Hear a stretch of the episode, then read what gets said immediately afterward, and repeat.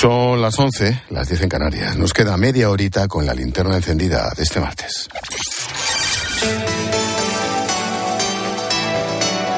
Con Expósito, la última hora en la linterna. Cope, estar informado.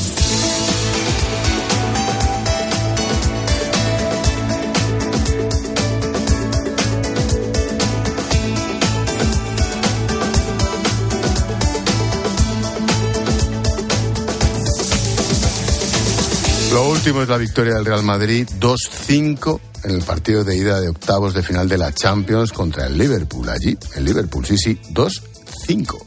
Los ingleses se adelantaron 2-0 en los primeros 15 minutos, pero el Madrid empató antes del descanso y le ha metido otros tres en la segunda mitad.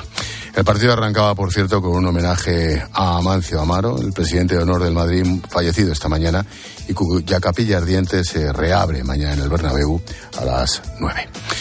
La otra noticia de esta noche es que Ramón Tamames ha aceptado la oferta de Vox para encabezar la moción de censura contra el gobierno de Pedro Sánchez.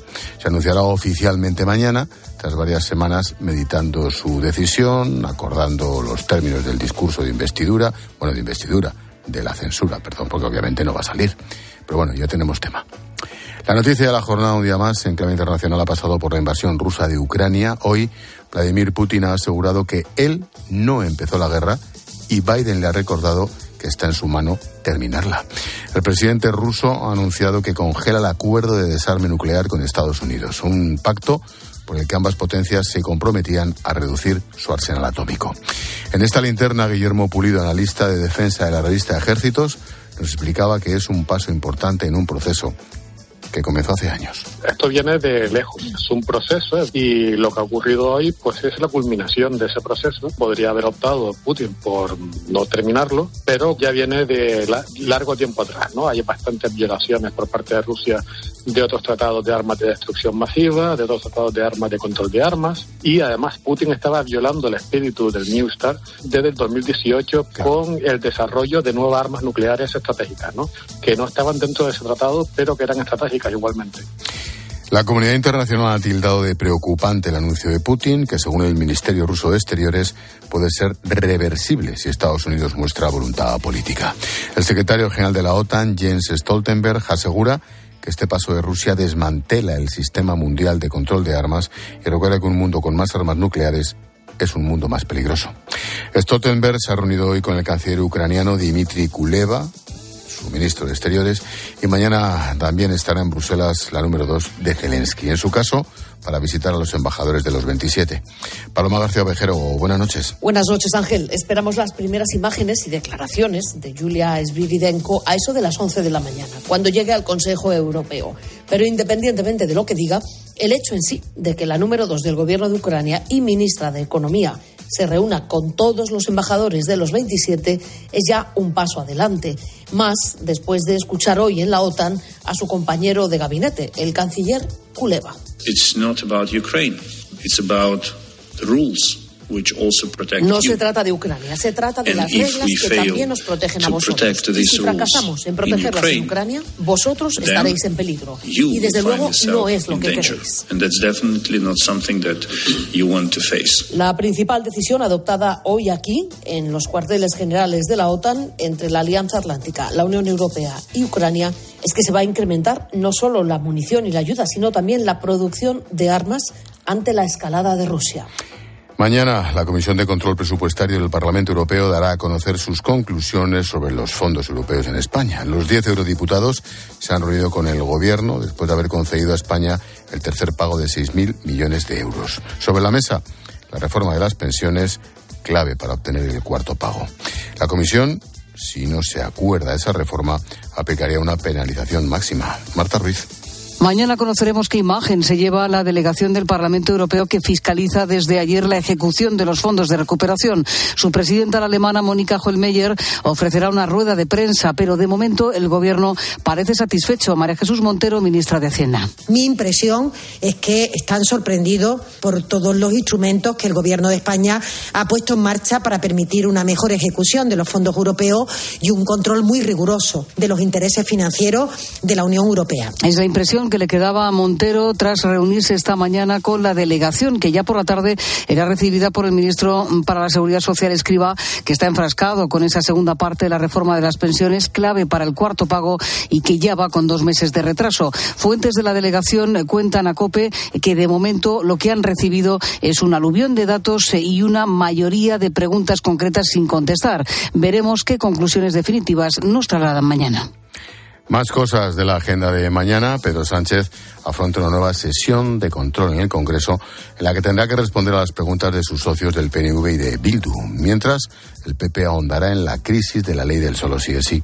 Ricardo Rodríguez, buenas noches. Buenas noches. Los intereses electorales mandan en el hemiciclo y el choque resulta inevitable. También conviene a los propios costaleros de Pedro Sánchez marcar distancias. Así, el PNV va a emplazar al presidente a fijar posición ante la posible inclusión de la prevalencia de los convenios autonómicos en la legislación laboral. Desde Bildu también sus bazas enfundados en el traje electoral centrados en los problemas sociales y laborales de la juventud. Las pedradas más dolorosas promete recibirlas el presidente del PP, cuya secretaria general Cuca Gamarra se va a interesar por saber si cree que su gobierno suma un enunciado abierto en el que cabrán los rotos del CSI, además de otras brechas en la coalición a cuenta de la guerra de Ucrania o las distantes fórmulas para abordar la inflación de la cesta de la compra.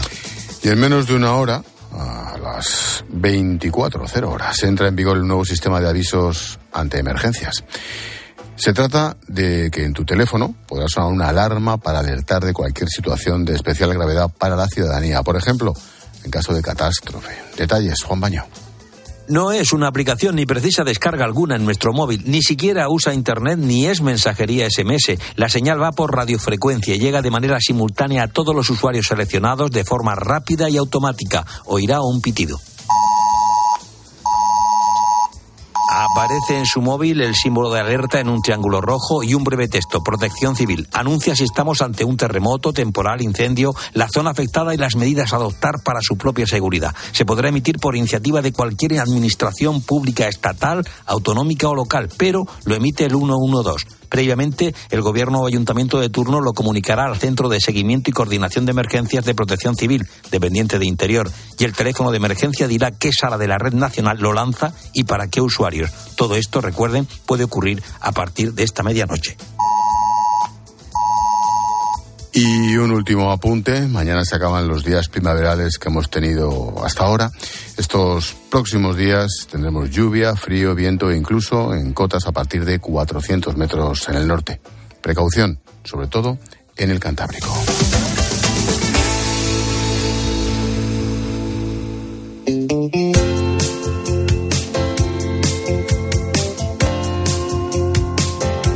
Escuchas la linterna. Con Expósito. Cope, estar informado. Ningún mar en calma, hizo experto a un marinero. Así es como el cirujano Diego González Rivas describe su trayectoria profesional. Este gallego es considerado una referencia mundial en cirugía torácica mínimamente invasiva. Ha recorrido el mundo para salvar vidas, ha visto de todo, ha vivido lo impensable. Sin ir más lejos, hace unas semanas consiguió salvar la vida a una niña en África que tenía desde hacía dos años una llave en el pulmón. Su constancia y su dedicación le han llevado a conseguir auténticos hitos para la medicina mundial. Ahora trata de conseguir un hospital ambulante para operar sin problemas en cualquier parte del mundo. Así, ponemos el lazo a la linterna con Pilar García Muñiz en nuestra historia increíble y bonita del día. ¿Qué tal, Pilar? Buenas noches. Y tan bonita, Ángel. Buah, es un historión, es un historión. Eh, la de Diego, la historia de Diego, y enseguida vamos a contar además cómo fue esa operación a esa niña que se había tragado la llave, que la pobre estaba en una situación muy complicada, muy grave, y bueno, vamos a hacer un spoiler. Diego le salvó la vida. Lo contamos enseguida. Bueno, lo cierto, Expósito, es que la historia de Diego es la unión de, muchísimas otras, porque ha recorrido más de 128 países para salvar vidas. Sus inicios en la cirugía torácica mínimamente invasiva, así es como se denomina la especialidad, fueron en 2016. Se trasladó a Estados Unidos para aprender la técnica, en la que podían operar realizando solo tres o cuatro incisiones. Volvió a España para aplicarla. Y cuando llegó a tratar 100 casos, volvió de nuevo a Estados Unidos para continuar su aprendizaje. Allí vio que esta misma técnica se realizaba con la mitad de incisiones, con solamente dos. Y eso le llevó a plantearse que quizás, si podían reducirlo a dos, ¿por qué no a una única incisión? Y cuando llevaba un tiempo haciendo dos incisiones me di cuenta de que se podía hacer todo con una. Y en junio del 2010 hice la primera cirugía del mundo con una sola incisión. Y eso ya, bueno, fue el comienzo de la revolución eh, a nivel mundial y bueno, empecé a mm, expandirla por el mundo, a viajar y a implantarla en pues, muchísimos países, ¿no? Diego rompió esquemas y se convirtió en la primera persona del mundo en aplicar esta técnica. Si algo ha demostrado es que es buena gente, que quiere ayudar al máximo número de personas que pueda, independientemente de dónde estén o lo que es lo mismo, tratar a pacientes de todo el mundo, de diferentes países de África, de India, aquí en Europa, Alemania, de América Latina también, o por supuesto de España. Aquí tuvo un caso complicado, concretamente el de Pablo. Este joven tenía un pronóstico fatal, un tumor en el pulmón inoperable, pero Diego lo quiso intentar. Pablo es uno de los de muchos, ¿eh? hemos operado muchísimos así de ese estilo, ¿eh? pero Pablo fue llamativo porque era muy joven y era un chico con un tumor enorme que estaba muriéndose. O sea, si a esperar un par de semanas más se muere, no, no hubiera aguantado. Y el chico, por casualidades de la vida, contactó con nosotros, no recuerdo por qué. Yo vi el caso y dije, este chico se opera o se muere, hay que ir a por todas. Se lo planteé, él dijo que, que sí y lo operamos y bueno, pues esto fue hace, no sé, seis años, cinco años. El chaval está perfecto y trabajando y sin tumor curado. Uno de sus últimos casos dio la vuelta al mundo porque parecía sacado de una película. Fue hace unas semanas, su primera vez en el Congo. Tenía planificado estar dos días y justo donde estaban trabajando se presentó esa chica que hemos dicho antes, de 14 años, con una llave en el pulmón. Increíble esta historia. Se la había tragado dos años antes, ¿eh? con 12 añitos, algo inexplicable para Diego por el tamaño de la tráquea de la niña.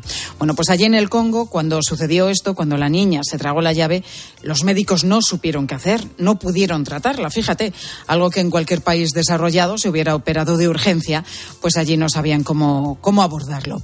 Así que esta chica pues pasó dos años sin apenas moverse en su casa y conforme pasaba el tiempo, el dolor aumentaba. Estuvo a punto de perder la vida, pero su caso llegó a Diego.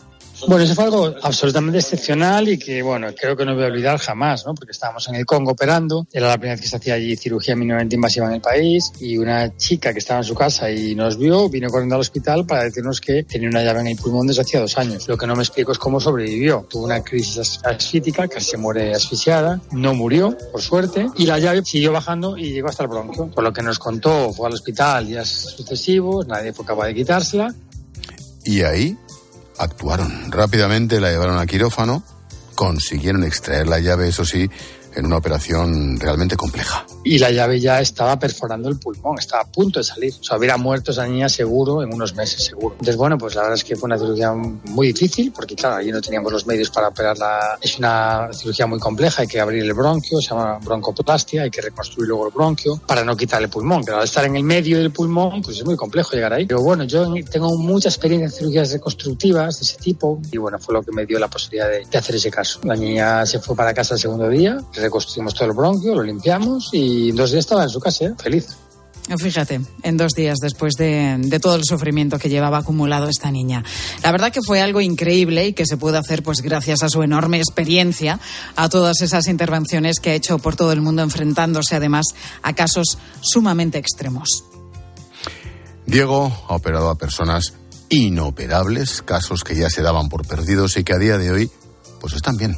También lo han hecho en situaciones muy difíciles, como por ejemplo cuando operó en plena guerra. Desde el 2010 viajando sin parar todo el año, todas las semanas, eh, a diferentes países, continentes, eh, operando en las circunstancias más agresivas que te puedes imaginar, más hostiles, pues he vivido todo tipo de aventuras. ¿no? Estar operando que se vaya la luz, que se apague todo, estar operando en medio de la guerra, eh, en Gaza, o estar operando con un, milit con un guardaespaldas en, dentro del quirófano, en Pakistán, por ejemplo. He pasado miedo, he tenido situaciones de mucha adrenalina y a raíz de todas estas situaciones se ha dado cuenta de que para enfrentarse a muchos de estos casos pues necesita un equipo en condiciones que muchas veces no tiene en los hospitales donde opera.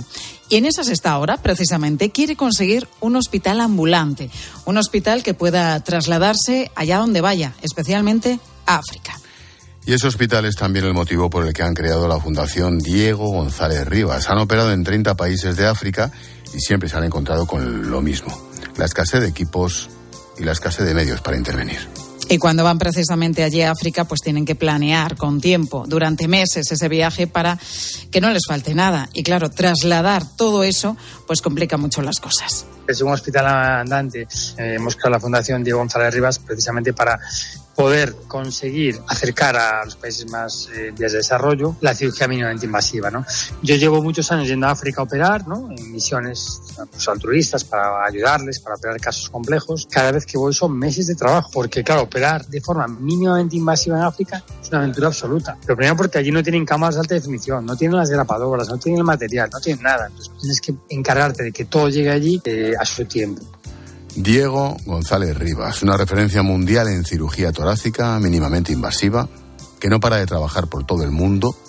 Más de 120 países ya le han visto, miles de personas operadas y ahora entre una y otra desarrolla nuevas técnicas como la Uniportal.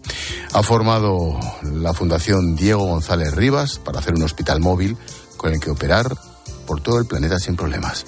Siempre con técnica novedosa. De una sola incisión que revoluciona la medicina y que exporta a todo el planeta.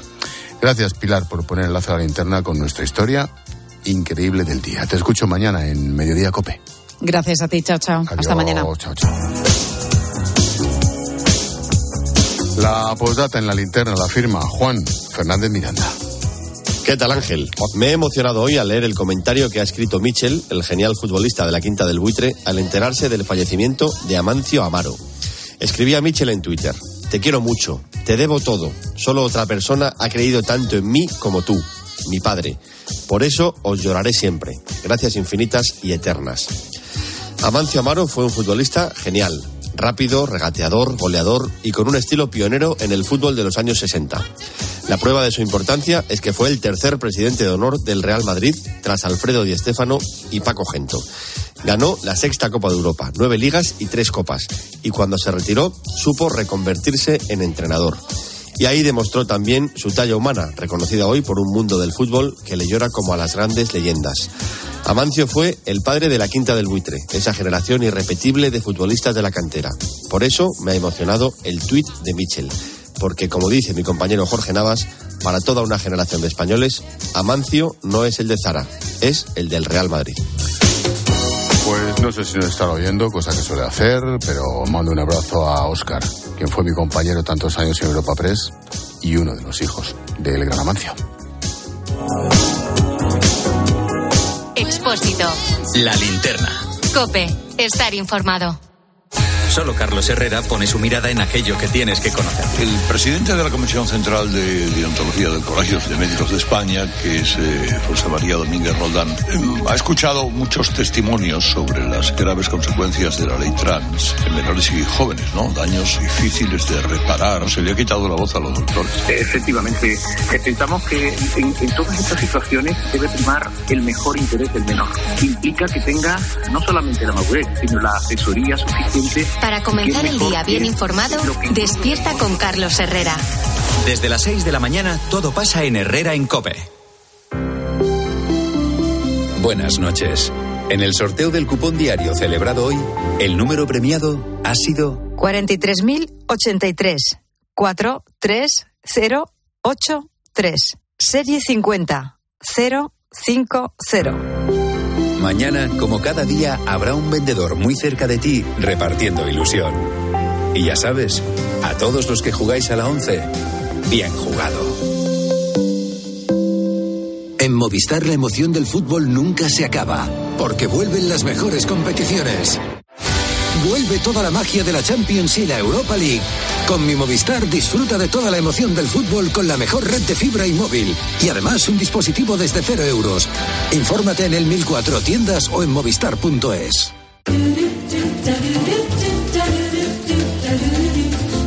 Como cada día te resumimos las noticias y las voces de la jornada y para ello Israel Remuñán. ¿Qué pasa, Espósito? ¿Cómo estás? ¿Qué pasa? Bueno, quiero arrancar con la entrevista de esta mañana en Herrera en Cope. Amelia, con 13 años, tenía claro que era trans, se sentía chico.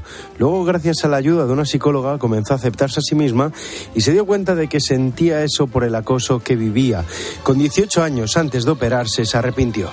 ¿Quién te dijo por primera vez que tú eras un chico y no lo sabías? Pues fue cuando yo acudí a redes sociales. Muchísima gente me decía que el problema que yo tenía era que había nacido en un cuerpo equivocado o que yo tenía un alma de chico. Como tú no encajas, le acabas dando mucha importancia a la opinión de los demás sobre ti y dejas que eso mm, te guíe un poco en todo esto.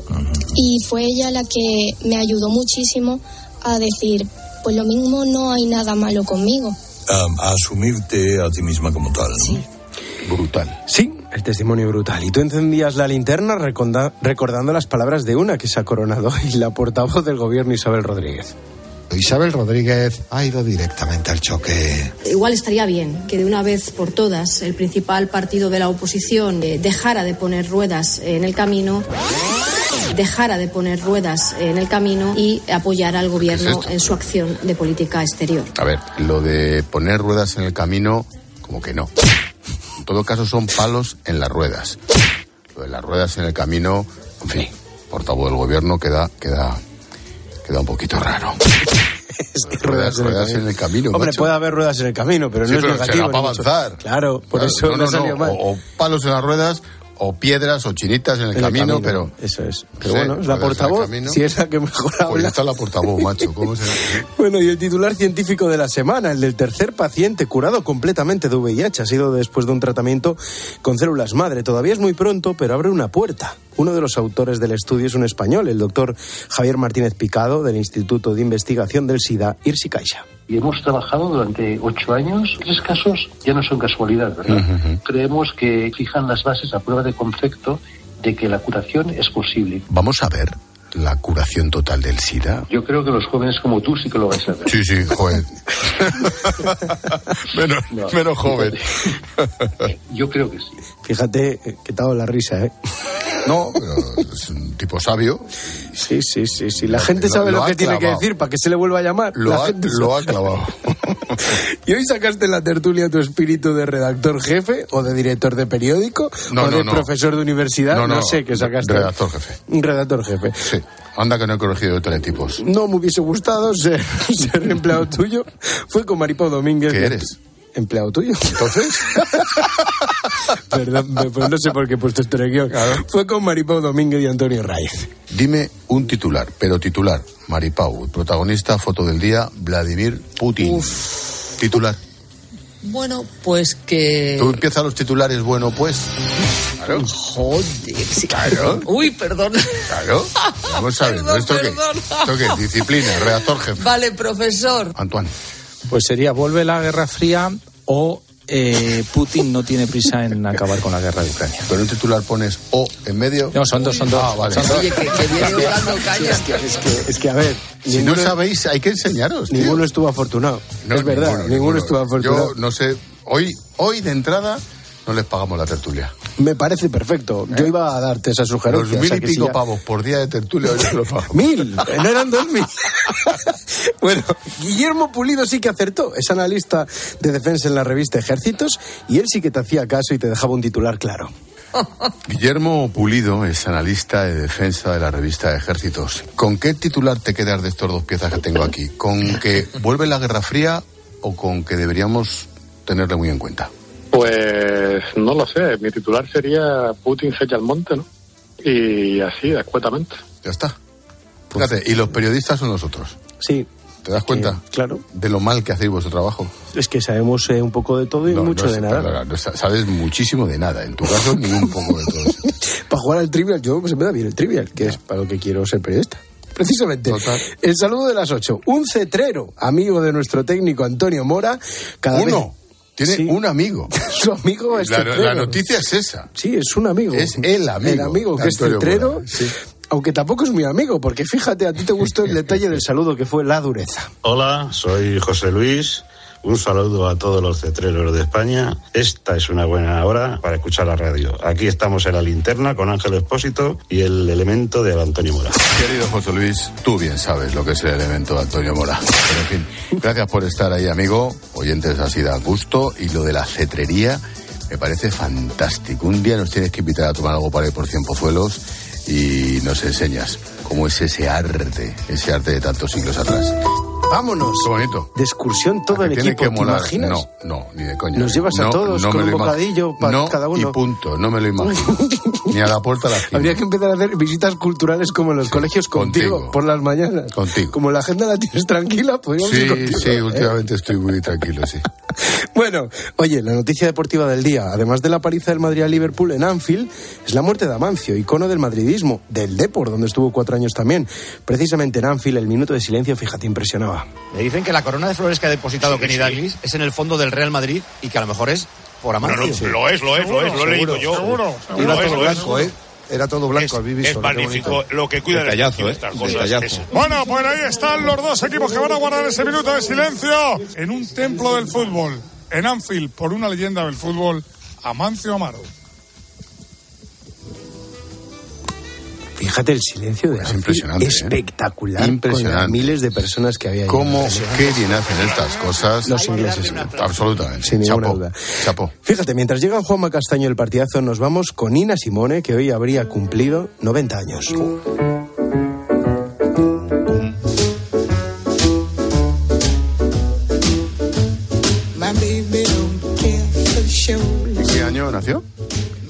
Resta. No, no, Te resta la tengo que hacer De- todo ya a hecho, ti. yo la pregunta, Pues en el tú. 1933. Venga, vuelvo a por otra. Ahora vas y lo que que le vas a enseñar a tu padre. ¿eh? A tener hijos, ¿no? A tener hijos. Cars and races. My baby don't care for. I don't Mañana más. Gracias, Irra. A ti. Adiós. And even Lana Turner's smile. Expósito. La linterna. Escuchas Cope. Y recuerda, la mejor experiencia y el mejor sonido solo los encuentras en cope.es y en la aplicación móvil. Descárgatela. Tu ahorro con Ocasión Plus. Hasta 6.000 euros de descuento en 7.000 coches. Y ahora con la mejor financiación del mercado, al 6,90%. Somos imbatibles. Ocasión Plus, ahora más cerca que nunca. Más de 60 centros a nivel nacional. Localiza tu centro más cercano en ocasiónplus.com. Abierto sábado y domingo. Dos cositas. La primera, un motero siente la libertad del viento en su cara. La segunda, un mutuero siempre paga menos. Vente a la mutua con tu seguro de moto y te bajamos su precio, sea cual sea. Llama al 91 555 5555. 91 555 5555. Por esta y muchas cosas más, vente a la mutua. Condiciones en mutua.es. Si crees que al girar la esquina te espera la playa y no la boca del metro, si sueñas que al final de la cuesta verás una puesta de sol sobre el acantilado, tú tienes ganas de verano. Anticípate y aprovecha las mejores condiciones con la garantía de Halcón Viajes. Mejor precio garantizado y seis meses de financiación sin intereses. Reserva ya en tu agencia o en nuestra web. Platos limpios cada día. Sin derroche de energía. Aprovecha la selección de lavavajillas Bosch con hasta 100 euros de reembolso. Cómpralo en tiendas Euronix 121 y Milar. Bosch. ¿Y tú que tienes una segunda residencia, qué necesitas para tu seguridad? Necesito que esté protegida porque está mucho tiempo vacía. Me inquieta que pase algo y no enterarme. Pues en Securitas Direct tienen una alarma para ti. Si detectan a un intruso intentando entrar en tu casa, activan un humo denso para expulsarlo mientras la policía está en camino. Y es que tú sabes lo que necesitas y ellos saben cómo protegerte. Llama ahora al 900-666-777 o entra en securitasdirect.es y descubre la mejor alarma para ti. La vida es como un libro y cada capítulo es una nueva oportunidad de empezar de cero y vivir algo que nunca hubieras imaginado. Sea cual sea tu próximo capítulo, lo importante es que lo hagas realidad.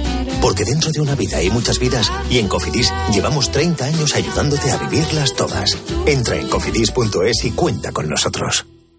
Oye, ¿tú también tienes algo que contar? ¿Qué tal, Enrique? Buenos días. Hola, buenos días. Hola, amigo. Hola, ¿qué tal? ¿Tiene usted algún vecino de, de ese corte del que hablamos hoy? A las 10 de la mañana, en la hora de los fósforos, a Carlos Herrera le encanta pasarlo bien contigo. Entonces teníamos una vecina que no nos podía ni ver. Por las noches, pues nos quitaba la luz. Se subía a una sillita, salía al descansillo, bajaba el plomo, ¡pumba! Sin luz. Total, que salió con la sillita y ya la veo encaramarse, claro. Abro la puerta de golpe y hago... ¡Uh! De lunes a viernes, desde las 6 de la mañana, Herrera en Cope. ¿Nos cuentas tu historia?